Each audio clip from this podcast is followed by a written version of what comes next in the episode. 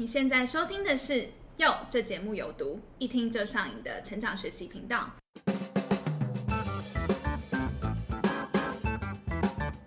Hello，大家好，我是珍珠。大家好，我是杰德。哎，杰德，我觉得一到年底，事情就变得好多，做都做不完的感觉。你有没有什么舒压的好方法啊？我个人比较常用的舒压方式有两种，一种就是透过运动来释放压力，然后另外一种就是嗯比较不健康的方式，就是透过喝酒来浇起忧愁这样。这样对吗？对，但因为我个人比较懒散一点，所以比较常用的就是后者这样。好像完全可以想象。其实我自己压力大的时候也会跑去运动啦，因为我觉得运动的当下就是要非常的专注，所以自然而然就会忘掉那些烦恼。但是我必须说，好像喝酒听起来更诱人哎，因为喝酒当下就是很放松啊，就可以忘记一些生活琐事。嗯，只是可可能隔天醒来后看到消费明星，就会另外一种压力又来了。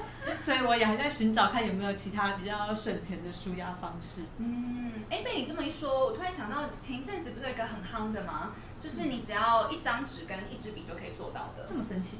你有听过缠绕画吗？哦，我知道，我大学的时候有上过缠绕画的讲座，就当下专注完成画作的过程，其实还蛮疗愈的。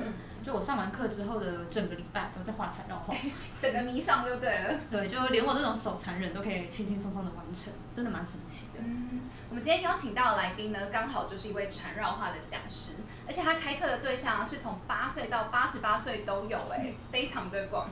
所以也蛮好奇，他到底是在什么样的契机下去接触到缠绕画，又是如何把他这项兴趣去发展成专业的呢？非常期待他今天的分享。让我们欢迎小雅老师。不要说你不会画画，你只是还没有找到方法。大家好，我是教你自在画画的小雅。哎，首先我还蛮好奇，就是老师在成为讲师之前，原本的职业是什么？我是在医院做行政。哦，对，那讲行政，可能大家就觉得好好好抽象，是在做什么？这一般平常就是不是暂时的时候，就是在做批假啊、挂号啊。那我们所谓的暂时呢，就是医院品鉴的时候，我就会就是要做一些，比如说文书处理啊，或者是整理那些资料这样。哦，老师原本就是读这相关的。对，我是读医务管理。那是在什么样的契机下，就是就是接触到缠绕画，然后开始走这个领域呢？哦，还蛮有趣的，因为那时候其实虽然是念医务管理，但是就是我本来就还是很喜欢画画，所以那时候念书的时候就有参加社团。那其实这个兴趣就一直维持住，虽然上班的时候他就还是上班，那下班的时候就还是维持手做的兴趣这样。那那时候，因为那时候的好心意，他就就是在卖一些啊手工艺品啊，或者艺术印章这样。那那时候好心意他引进了缠绕画，我那时候就想说，哎，这个到底是什么样的呃美彩或者什么样的艺术这样子？所以那时候大概是第一次听到缠绕画。哦，所以那时候就已经有尝试用缠绕画的方式去创作了。那时候一开始还没有哎，因为那时候我比较喜花一点，就是我会喜欢工具很多，比如说色彩很多啦，然后或者是呃用具很，有点像是在炫技吧。我会希望喜欢那个工具，比如说一支笔，我会希望它上面有很多功能啊，或者长得很华丽这样。所以他们那时候标榜说缠绕画只要一支笔、一张纸，我就想说啊，就就这样而已嘛，就这样为什么？所以那时候其实是存疑呀，对。哦，对对，但是就是心里会埋下一个呃种子，说，哎，那这个到底是一个什么什么样的艺术这样子？嗯，那老师一开始是先兼职着去当讲师吗？对，那时候一开始是兼职，然后因为医院的工作还是不能放嘛，因为平常就还是该上班的时候还是去上班。嗯，那那时候会开始教学，只是想说我好像每一年应该做一件跟以前不一样的事情。哦，算是给自己一个目标。对，因为我们都会有新年新希望，对，但是通常希望是不会达成的。所以那时候我大概三十岁之后，我那时候就给自己一个目标，就是说，哎，每一年你做一件之前都没有做过的事情，或者去一个从来没有去过的国家或者城市这样子。嗯。对，然后就是那一年刚好我的那个挑战就是，我那时候因为那时候有写部落格嘛，部落格结束之后就大家都换到脸书，那那时候我就习惯把我的作品 po 上去。那那时候有一些呃粉丝朋友，他就会说，哎，这个这个作品我很喜欢，你有没有开课？这样？我想说，哎，有这个声音，那我就想说，哎，跟好心询问看看，说，因为那时候已经有老师会在那边呃教课，我就询问看看，说，哎，什么样的条件才可以呃在那个地方开课？哎，就那个契机之下，然后一一开，然后其实就大家参与的那个参与度都还蛮不错的，嗯，对，所以也是那个时候，就是因为都在好心意的那个空间教，然后那时候好心意啊，他是就是。大概像这样，它很小，就是空间很小，然后你四周围教课的地方都是，比如说印章啊、打洞器啊，很多各式各样的美彩。然后那时候的缠绕画的用品就大概这么小贵吧。因为不需要那么多。对，不需要弄，它就纸跟笔啊。然后我们在教课完之后啊，很长，比如说我们我们都是六日比较有课，嗯，我们教课完之后大概下午四五点，然后那时候就会有一批人进来，然后他就只看那个小柜子，我就想说旁边这么多东西，你为什么都不看呢？对，然后后来我就想说，哎，到底为什么？然后呢，因为那时候工具要带很多，大概要带就是很大一卡那个行李箱去，嗯，然后那时候想说，哎，为什么缠绕画的老师他他就可以轻装上阵，就很优雅。对对，重点是很优雅，拿一支笔就可以了。对，到底为什么？对对，但是那时候也没有马上就马上就决定说，哎，我要我要从事缠绕画这个。对，因为毕竟那时候我还是一个很提花的人。老师一开始是教什么的？一开始教艺术印章，就是手做卡片。哦，对那那这方面技能算是老师自己的兴趣，然后去兴趣算兴趣，然后呃，现在玩这个的人比较小众，之前比较多。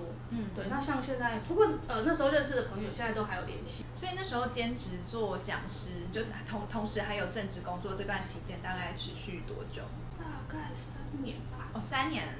对，差不多三三四年左右。三四年左右，那是什么样的一个 moment 让你决定说，哎，我要辞掉原本的工作？其实我觉得这很很纠结，因为你会怕如果辞掉你就养不活自己。可是那时候是刚好，我前面都是在医院工作嘛，然后二零一四、二零二零一五、二零一五年的时候，那时候有机会到台北来工作，然后那时候，但是一直工作上我就觉得啊，没有没什么特别的突破，嗯，因为台北的物价其实真的比较高。然后那时候刚好，其实就那时候就一直在想，就是我还是不是要继续在台北继续做这样的工作，然后兼职教课这样。虽然那时候其实生活过得也还不错啊，至少比自医院那时候要轮班的生活好好很多。嗯。那但是你物一个是物价高，基本上你存不到什么钱，就是老老实说啊。对。那那时候刚好二零一七年四月份的时候，那时候房东刚好跟我们说，哎，他们要把房子收回去，就是他们小孩子可能出国回来要要住那样。那时候我就想说，好像可以趁这个时候。去想一下，我是不是要继续继续上班族的生活这样？嗯，对。那那时候还在想的时候，那时候就在想说，哎，那如果不做正职，那要继续在台北吗？还是要在，还是要就回去回去苗栗院里这样？嗯。那时候还在想的时候，那时候那个院里乐龄中心的那个校长钟校长，他就说，哎，我们这边有一个有缺乐龄老师，你要不要来试试看这样？哦，所以算是一个突突然出现的，对，突然出现，所以我都会说他是我的贵人。我就想说，既然有邀约，那我暂时在台北的课位还没有把握，说就可以支撑得了，嗯，那个时候的生活费。那我觉得在做艺术这方面，我不知道别人怎么样，我自己是如果做这件事情会让我担心。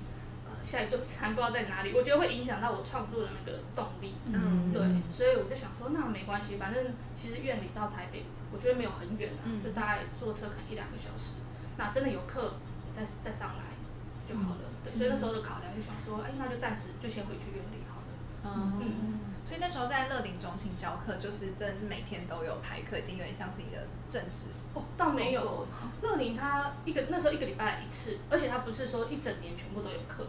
嗯。对，所以那时候也算是过渡期吧。然后，但是那时候就想说，因为反正住家里，心里就其实就比较真的没有比较没有负担。嗯。所以那时候大概就是教乐龄完之后，然后社大，那时候就想说有什么。机会就是都都去投课试试看，然后那时候可以去上一些自己喜欢的课啊，上英文啊什么，就是充实自己这样子。对，所以也算是自己可能像老师刚刚说，像社大那些机会，算是你自己去呃主动的去应征争取而来。对，就想说，因为离家里很近啊，就大概骑摩托车两三分钟就到了。嗯，那那时候因为有讲到说，其实呃纠结了很久嘛，因为毕竟就是辞掉了一份就是算是稳定的政治工作。那那时候家人有反对嘛？就觉得哎，你这样子，这是会让家里很担心之类的。我妈妈倒是没有，她没有特别反对，因为那个钟校长就是就是妈妈介绍的。哦。对，因为妈妈刚好去呃学校，他们做他是那个慈济的志工，然后他可能跟校长聊起来，嗯，然后所以妈妈当然是全全力支持。对。那但是爸爸当然还是会担心啊，因为他是想说啊，就是你有没有办法支撑得了？就是全部的生活这样，但是他还是默默的支持啊。哦，主要是我有带他们来台北上过一次彩拉画的课。哦，就他们就坐在下面当你的学生。哦，没有，他们那时候是上莎拉老师的课。那时候是二零一二零一五年对，二零一五年那时候我还在台北工作。然后那时候我我就在想说，哎，陈浪花那时候听说要来台湾办认证，我就想说，那一次认证要这么多钱，他是不是真的有那种定心的效果？我就想说，那我再再去上一次课看看好了。因为那时候二零一四年，我那时候就是台北的课啊，还有书籍都出很多，我就想说，就是一支笔一张纸 而已啊，就是到底是为什么突然很火红？对，我就想说，我想知道到底到底它的那个魅力在哪里。那我觉得，呃，我我对我好奇的事情来说，就是上课是最最快的一个方式。嗯，所以那时候我就决定要去上课。然后那时候刚好那个礼拜，妈妈就说：“哎，我想要去台北找你这样子。”然后那个爸爸也跟着一起来，全家一起报名。对，然后我就说好，那我就帮他报。其实他们不知道那一堂课要多少钱，对，他们到现在都还不知道。其实很贵，是不是？那时候三个小时一个人，他算人头，一个人是一千一千五。哦。所以那天就大概喷了四千五出去。哎，但是爸爸他到现在他都不知道那一堂课到底要多少钱。嗯。但是我觉得呃，带他去那边，他会知道说，哎，好像。我觉得是一个蛮重要的契机啊，因为对以爸爸来说，他对缠绕画的认识是零。嗯。然后我那时候我就是抱着说，哎，如果是全部空白的人，我想要知道说他到底可不可以，呃，真就是缠绕画的魅力真的是所有人都可以达到嘛？因为我是一个比较 T T 的人，我不是，如果你讲别人我都就是存疑啊，但是如果发生在我自己身边的，然后又是我自己爸爸，我就会比较相信一点。嗯。对。然后因为爸爸他是一个。只要电影哦开演超过十分钟还没有进入重点，他就睡着了。所以我觉得那次我带他去上课，我就想说，哎，在三个小时的课他会不会睡着？对。然后后来那次画完之后，因为我就坐在他的对面，我就发现，哎，他好像真的很很享受那个画画的过程。嗯。对。然后是也是从那个时候，我就想说，哎，好像如果爸爸可以的话，那表示其他人应该也可以。爸爸是一个高标。对他是一个高标，没错，是一个高标。哦，所以在那之后，你自己也算是就产生兴趣，然后开始去学。那那时候是怎么去学缠绕画？其实我觉得缠绕画，呃，网络上其实有很多可以学，但是我觉得第至少第一堂课前面初阶的时候，我那时候就是找好心意的老师学。嗯，对。那但是其实学没有多久，很快就认证了。然后所以其实真正开始学怎么教，反而是认证完之后，然后。真的开始教课，才开始慢慢去微调，说，哎，我这边要怎么讲，学生会比较听得懂。这个地方，呃，他想要传达的，比如说哲理啊，或者是绘画技巧在哪里，这样。嗯。对，所以反而不是学好了去认证，反而是认证完之后才在才来学，说，哎，怎么样把这件事情做到最好，这样。哦，所以他那个认证是有教你一些教学法吗？还是说他就只是教会你？就是缠绕画这个知识，但你要怎么去教学生，那是你自己要额外研究。对，就很多人会问认证，像学生很多有会问认证，说，哎，那是不是要考试啊，或者是要达到什么样的标准？我都很坦白跟他们说，其实没有，只要你有有钱有闲，坐下来四天，你就可以拿到那张证书。那因为其实拿到证书的那个过程很简单。那所以其实你越简单拿到那个过程，后面其实就是考验的开始。因为像现在台湾缠绕画的老师很多，那你要怎么样在这么多缠绕画老师里面，就是人家可以一眼就看到你，一眼就想一一下子就想到说，哎，那缠绕画那就是找就是找小杨老师这样。所以那那我觉得那个是对对想要认证缠绕画老师是一个，我觉得是是一要去思考的问题，就是认证它不是万灵丹。嗯，那只是一个最基础的，这样入门砖的那种感觉。对对对。嗯，那你那时候在学缠绕画的时候，你自己觉得有遇到什么样的困难吗？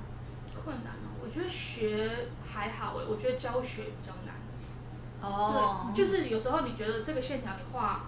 你很自然可能就会画了，可能是因为原本就是喜欢随手乱画，可能也算有点天分了。就是我觉得天分还好，就是你会喜欢你，你从学生的时候你就是喜欢那些美的东西，所以你会很自然就就觉得那些好像是已经是写在写在基因里面，你很自然就会觉得哎，好像弧线就是应该这样画。但是你开始教学之后，你就会发现，有的人他就他的弧线他就是画不出来。就是我。就是我们其实上很多呃水彩老师的课也是会这样，就看老师就是这样几笔而已，或者是像书法，哎，就一样的笔啊，为什么为什么老师写出来就是这么厉害？对，那一样是勾，然后我就勾不出来。对，就是就是就手是故障还是？对，那我觉得尤其教乐龄这个情况会更会放更大。嗯对，因为呃成人对笔啊对手部的控制是很还。算 OK 的，那但是如果乐理的话，除了手力之外，还有眼力。哦。嗯，所以大概对我来说，呃，画画技巧上面还好，反而是要用，你要让他们很快可以得到自信心，不然他们可能下一堂课就不会来。嗯。对。老师，如果你真的遇到那种就是真的是怎么样画都画不好的那种，要怎么办？怎么办呢？先教他这一幅画里面你画的最好的那个部分。你说先先肯定他，对，先肯定他，然后他一定一开始都找不出来，那就找别的同学来帮他。嗯，对，那其实他这个在禅道画里面引申也是说，比如说这样同样一件事情，它一定会有好的跟有坏的地方。那但是你要，我们通常都会先看坏的那一面。嗯。那但是你透过画图的话，你就可以教他说，哎，我们先把好的那一面先找出来，你就会发现说，哎，坏的那一面好像也没有那么糟。嗯。而且以心理层面来说的话，你先找到好的那个，你心情会比较好一点。嗯。对，然后你就会比较愿意继续画下去，或者是你未来的路想要走，你就会比较有那个动力可以走下去。嗯，不会陷入那个都是很忧郁啊，或者是啊觉得啊我怎样画都画不好。嗯，因为我觉得缠绕画跟一般的绘画比较不一样，是它不是强调说技巧要多绚丽，对，而是它其实是有一种哎带给大家安定的那种感觉。但但我相信可能很多听众朋友跟我们一样都对缠绕画不是那么的了解，所以想说哎老老师可以借这个机会介绍一下缠绕画它的起源啊，然后它到底是一个什么样子的一门艺术。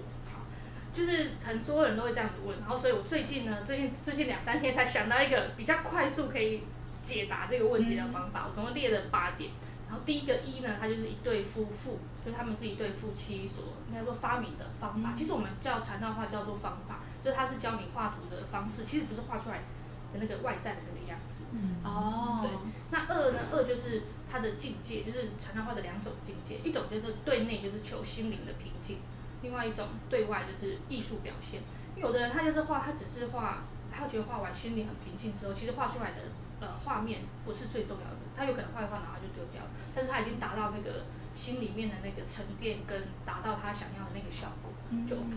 那当然也有另外一派的人，他会喜欢说他画出来的禅让画是很很有艺术性的，就是比如说呃纸张要好一点啊，然后色彩啊或者是画的技法都要到很很要求，那就是看你走的。境界想要走哪一个境界？哦，所以他没有一个定论，就对，没有说一定要画成怎样才叫做很厉害。对对，所以就是就简单讲，就是对内就是你画心情爽，画爽的，对画爽的。然后另外一种对外就是艺术表现，就是画美的。哦，对，这样这样很好理解。对对，然后就这样这样讲，前面那个讲太太译文，就是一个是画美的，一个是画就是画心情好的。嗯。对，那所以如果你呃，通常学生也会分成这两派。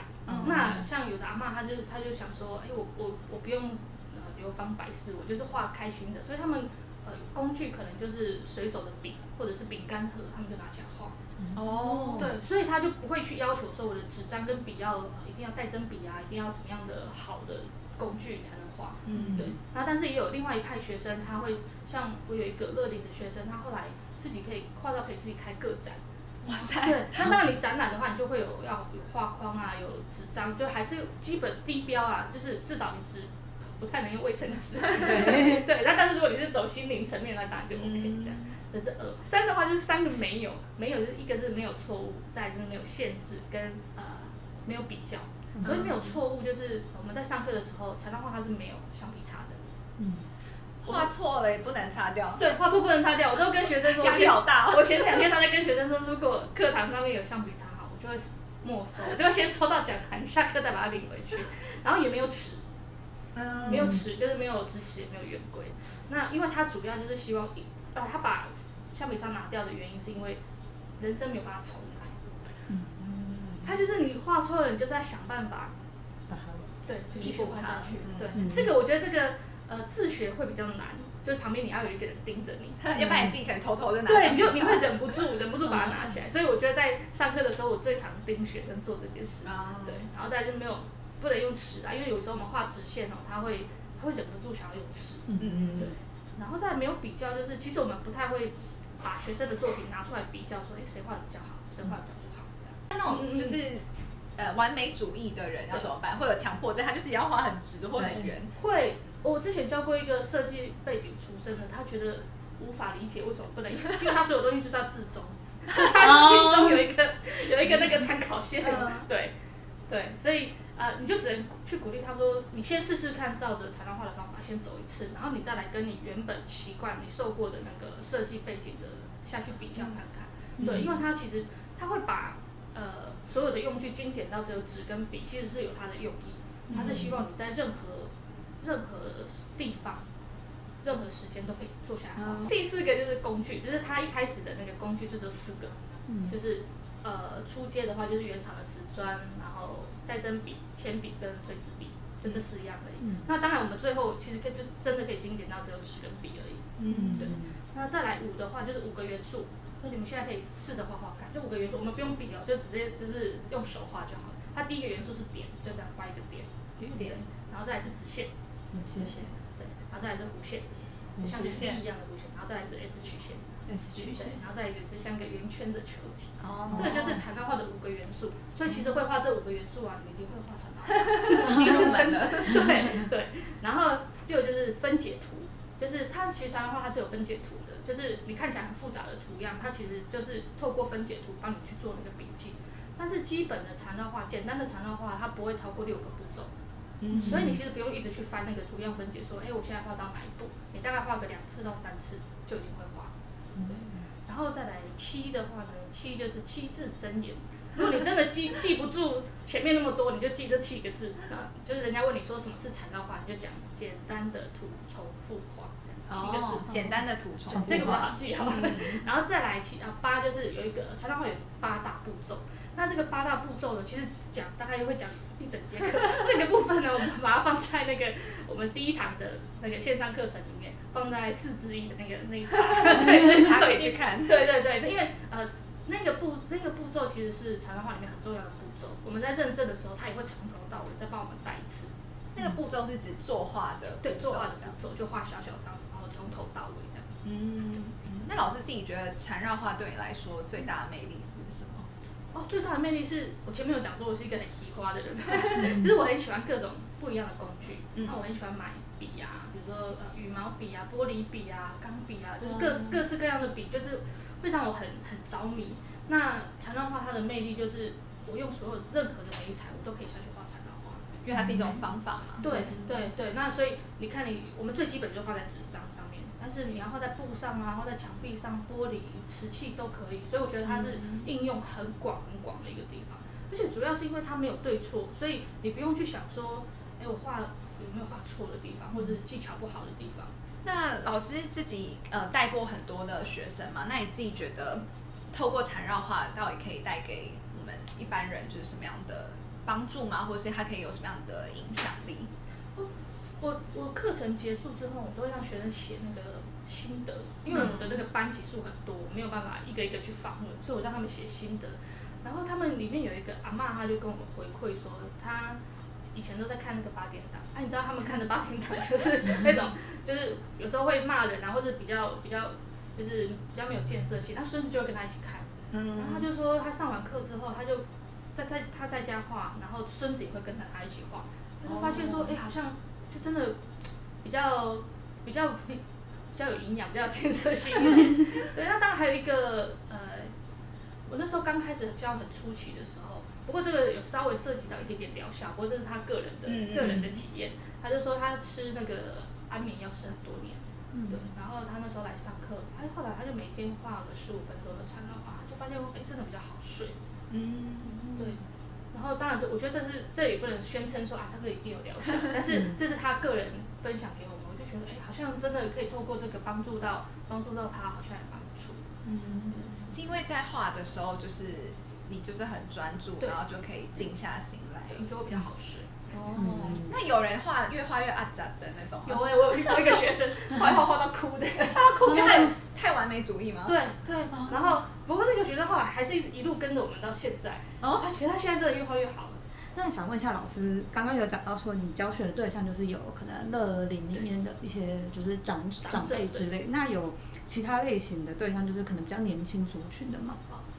八岁到八十八岁都教过，也有更小的可是我大概界定就接到八岁到八十八岁这样。哦我有去接，就是接那个国小小朋友的社团课，嗯然后小朋友的啊，然后哦呃国高中的，然后大学的，然后社大，然后乐理，最近就就是是很广哎。就真的八岁到八十八岁。现在比较多教的族群是哪一个？主要还是乐龄比较多，对。然后因为我觉得乐龄教起来真的比较开心，对，因为他们的他们他们不是被逼来的，因为通常国高中中大家都是被逼来的，嗯。就是老师就安排说，哎、老师知道说，哎、缠绕画好像可以对他们有益处，所以有很多人都是被逼来的。是那种美术课。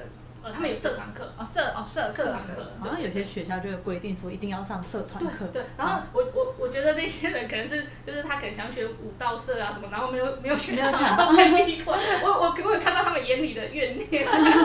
对，但是有几个设计系的学生就是学的还蛮有兴趣。教国高中那一次，我其实有特别跟他们说，我说你你不喜欢这堂课，其实真的没有关系，但是但是你不能跑出去教室外面啊。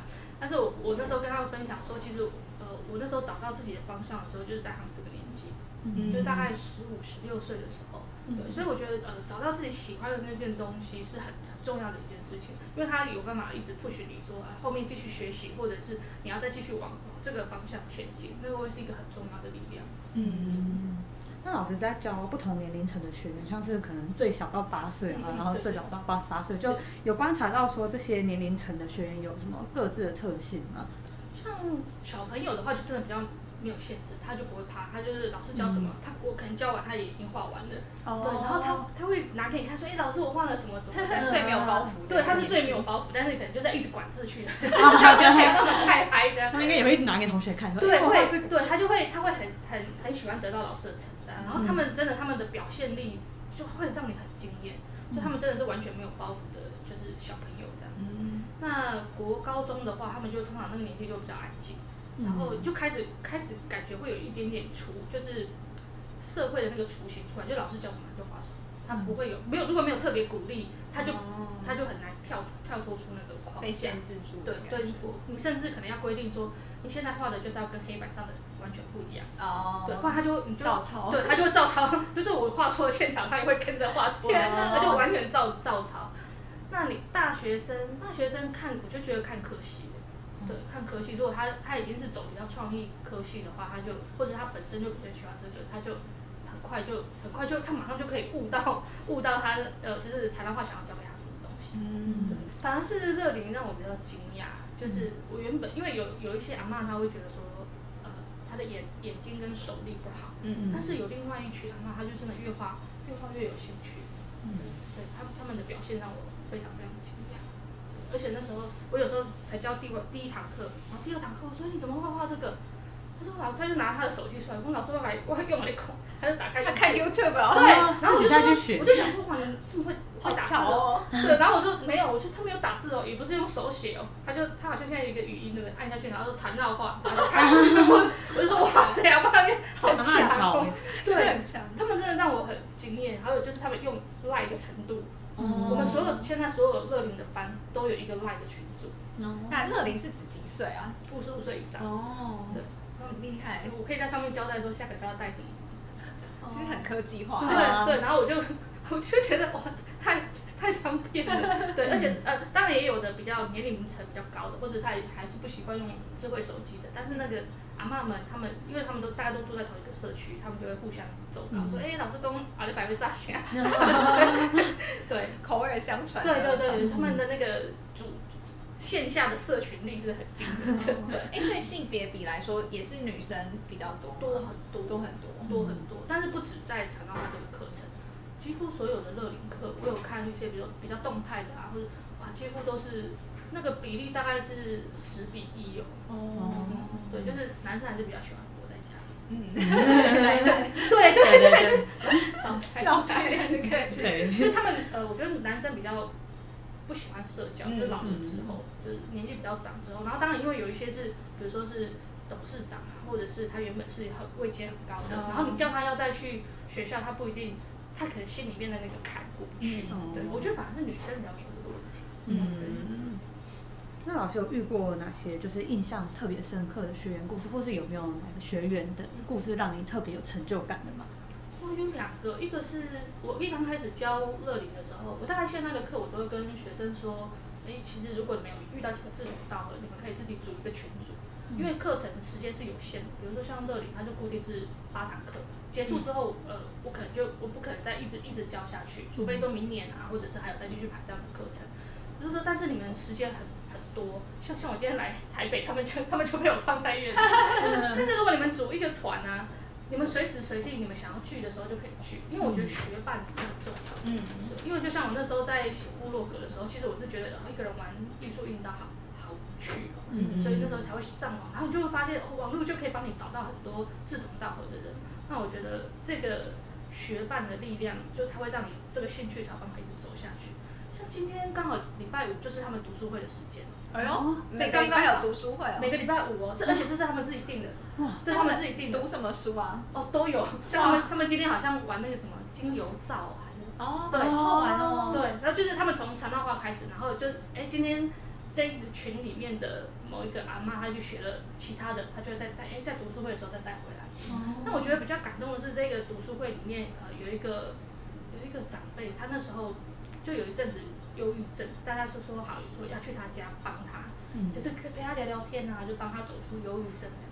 然后后来大家就这个习惯就已经固定下来，他就是每个礼拜五，每个礼拜五就固定去他家陪他聊聊天啊什么，然后就帮他走出这个忧郁症的这个暗幽暗的那个世界。嗯，那另外一个有一个八十几岁的阿妈，那时候我哇80几岁八十几岁，那时候我去年要办要在我们那边的艺文中心办一个展览的时候，我那时候就想说，好像可以给长辈们一个展示自己作品的舞台。然后惩罚的概念。对对对对对，然后那个阿妈她就，我就说，因为他那时候一开始他就是都是看网络上面的，然后那时候我就跟他说，这个如果你要发表的话，如果你是抄网络上面，好像会有点问题。其实他那时候作品已经累积很多了，嗯然后我就说我们展览的时候好像要原创的会比较适合，然后他就说好，他就画了十二张哦，四开大小。哦，你知道那个长段画是要一笔一笔这样画上去的，四开，然后画很久对，他画十二生肖。哦，对，所以那个就是大家会很有记忆点，而且他那时候是家里面所有的人都来帮他，一起画吗？没有没有没有帮他一起画帮他找，比如说帮他买，比如说笔没有水啦，或者什么，哦就帮帮一起或者帮他出一点，支持他。对，就帮他想一点意见啊什么，但是那就全部都是他完成的这样。那老师也是透过就是网络社群媒体来建立自己的个人品牌嘛？那有透过哪些方式来经营自己的粉丝或建立口碑吗？还是主要都是从线下的课程里面去累积的？我其实没有什么建立个人品牌的概念，因为当初会设就是设那个粉砖啊，其实只是想要让它跟我的私人生活把它切切割开来，因为你的亲朋好友不一定喜欢看你做的一些。哦，不想洗版的。对对对，然后那时候因为在上班啊，也不好让老板跟同事觉得哦你好像很闲哦，所以然后好像可以再多加一点称呼给你。对，然后因为我私人的空间还是希望他就是保有一些就是原本原本私私人的，然后如果你真的有有兴趣或者是我比较想要公开的，我就会把它放在粉砖上面。嗯所以一开始经营粉砖其实是用就是写像写部落格的那个心情下去下去做，所以那时候没有特别想说要做个人品牌这件事。那时候纯粹就是想要分享自己喜欢的这些东西然。后就喜欢在网络上人家乱来 乱聊天，因为我们有一些朋友就是从部落格到现在，然后就会讲一些乐色话，对 对，所以就就大概就是那个聊天的那种感觉。有点像交朋友那种感觉。对对对对，所以倒没有呃一定说要经营什么个人品牌，倒是还没有想想过这件事。对那老师，因为老师之前是兼职嘛，就同时有个正职工作，然后兼职当讲师。那现在变成全职的讲师之后，收入来源主要就都会是课程为主嘛？对，现在主要是课程为主，对，那线上课跟线下课都是，对，然后有时候会有那个呃书展或者是文具展，对，就是呃如果有需要示范啊或者什么，就会过过去帮忙这样。嗯，所以目前的就整体的收入什么来讲，其实是蛮稳定的，不就是不会比可能之前做正职还哦差。我觉得呃很多人问过我这个问题，嗯。然后其实我真的没有认真的去算过，因为我们上班会很习惯每个月就是会一笔呃入账对，就是因为就是它就是整体入账，但是你开始做呃教学这件事的时候，比如说像政府的经费，它可能不是当下嗯有的有的单位他可以当下给你，但是有的单位他可能会拖拖个两个月或三个月，嗯就看他们流程怎么跑，嗯，所以他可能会突然有一笔进来，然后所以呃。我觉得用我自己去衡量的那个状态是，就是我那个存折的数字有没有比我之前上班的时候还要少。嗯对，但是目前就是他的那个水平是比之前上班的时候还要多。老实说，就这些加一加，其实对对对对对但是我的生活是没有改变的。对，虽然我知道要做记账这件事，但是其实真的没有，我没有多余的精力再去再去记账啊什么，我只会记说这个课程的钱进来了没有这样。对，那但是我大概就是用那个整体，因为我们消费习惯大概已经嗯就也没有这个因此定是就改变你的消费对对对，我那时候其实就是想说，反正我就是呃该花的该花的，然后固定消费啊、保险支出那些全部都一样照照常支出，也没有比较多，也没有比较少。那老师自己觉得，呃，作为现在算是自由工作者嗯。嘛，跟以前就是有个正职工作、上班族这种感觉，最大的差别是什么？最大的差别就是我可以自由安排我我的时间，嗯。因为我那时候我记得那时候在医院工作的时候，我那时候好像不知道为了哪一件事情，我要跟人家调班，然后那时候学姐就跟我说，呃，我不想跟你调班，然后好她是不直接哦她是不想哦，他不是他不是他不是说对，她不是不行，他是不想。哦，然后呢，就是你会记得那时候当下的感觉，就是你有一件很重要的事情你想去，然后他其实可以帮你代班，但是他不想。好，那我就想说，好吧，那那没关系，就真的是他的，那是他的权利。嗯那但是现在就是做这件事情之后，我可以自己决定说，哎，我今天这个要不要排呀，或者要去哪里这样子，或者是哎，如果我比如说明年要决定要，比如说家族旅游啊或者什么，那段时间是可以很自由的空出吧。我那段时间就是不要排课就好了。嗯嗯对，所以就是时间调配上会是差最多的。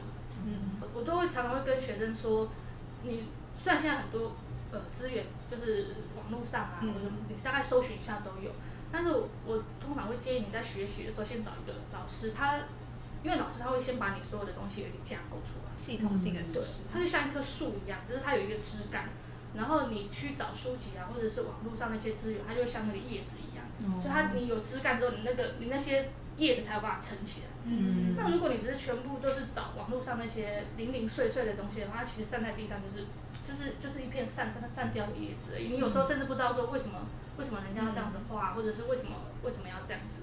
嗯所以一开始学的话，老师还是建议说，先找一个老师好好的跟他学，学一个系统性的。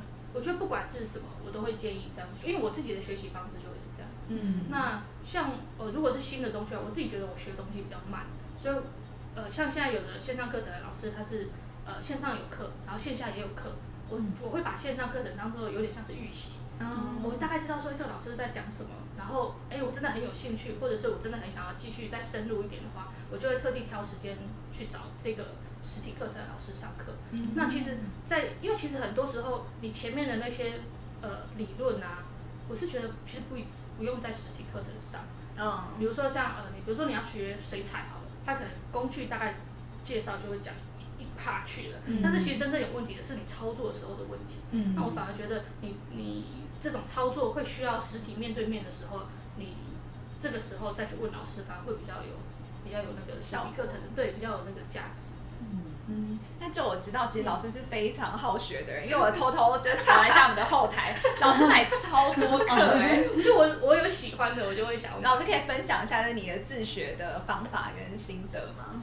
像我我只要喜欢的就会买，像我那时候买就是很多那个水彩跟色铅笔的课，嗯，当然就是要看我的进度有没有办法完成。来，老师就是现在完课率如何？哎，有一两好像还没有全部看完的。但大部分都至少都有点开来，然后对，我看会我会把它点开来，点开至少看前面工具的部分。对，因为我会想说，哎，工具要先先准备好，然后当然了，我会我也会看一下我的那个比较喜欢的章节下去看。对，嗯然后当然那个我也会看其他老师他们上课的方式。我那时候在准备第二堂课之前，我其实那时候准备的架构就有参考我自己的学习习惯，然后下再下去设计我第二堂课到底要怎么教。所以其实老师看就是其他老师呃的一些课程，比如水彩也好，或者像我记得还有什么书法啊等等的老师不只是学那个领域的知识，嗯也会去参考这些老师好的一些教学法。对对，因为我觉得呃，有很多老师他是就是学问很饱，就是他的那个技技巧啊，或者是他的墨水很多，可是问题是你要把困难的知识用最简单的方式教给学生，那学生他才会得到成就感，他才有办法学到东西。嗯，对，那他才那个学生他才会继续继续往下学。对，那这也是我目前正在努力的方向，我会希望用最简单的方式，然后维尽量维持他们这个兴趣。嗯，那像老师自学这么多领域的知识，是出于兴趣吗？还是说其实你是希望他可以跟你现在的专业去做一个结合？其实都有哎、就算呃，即便我现在是上班族，这些课我还是都会买，因为它原本就是我的兴趣。嗯那只是说，我现在在买之后，我可能看的就不是说，哎、比如说技法怎么呈现，然后我反而会去多去留心说，哎，他这一这一趴他怎么去用，比如说更简单的方式去讲解，让学生会比较比较好吸收。哦，就看待的角度会变不太一样，就变成你要多多分一点心去看说，哎，他到底用什么样的方式去示范或者是讲解。嗯，因为我们毕竟还是要用学生的已知去讲他的未知，他们会比较好吸收。嗯，对。那除了线上课程之外，老师还会透过哪些其他的方式学习呢？书籍吧，以前还没有线上课的时候，书大概会是我最最习惯的方式。那我是自己是比较喜欢哪一种的形式？当然是线上课程。对，线上课程爱好者。对啊，因为有时候我在做自己的事情的时候，比如说你要想要练字啊，或者是你在做一些。比较无比较无聊的时候，就是你的耳朵是空着的时候，你就可以，你就可以把那个开下去听，而且，就是你看完一次之后还可以看第二次、第三次，嗯对，然后你可能第二次听、第三次听，就可以再听到你之前觉得好像没有听到的部分，嗯，而且不占空间。对啊，不占空间，就是你有网络就可，我觉得重点真的是不占空间，很方便。对，有网络你就可以继续听，然后或者是像，呃，坐火车来的时候，或者这些零碎时间，就可以把它打开。打开来听，而且系统它会帮你记，嗯，进看到哪里，对。真是应该请老师来当我们的代言人，非常好学。因为很多人他可能哦趁募资期就会买那个线上课程，但是真正就是有好好把它看完的人，我相信应该真的不多。所以老师至少是每一个都有点开来不会不会，因为那时候买就是真的很很很喜欢啊。嗯。而且真的每一个领域的老师，就是同样是水彩好了，那每一个老师他注重的点不一样。嗯。对。那。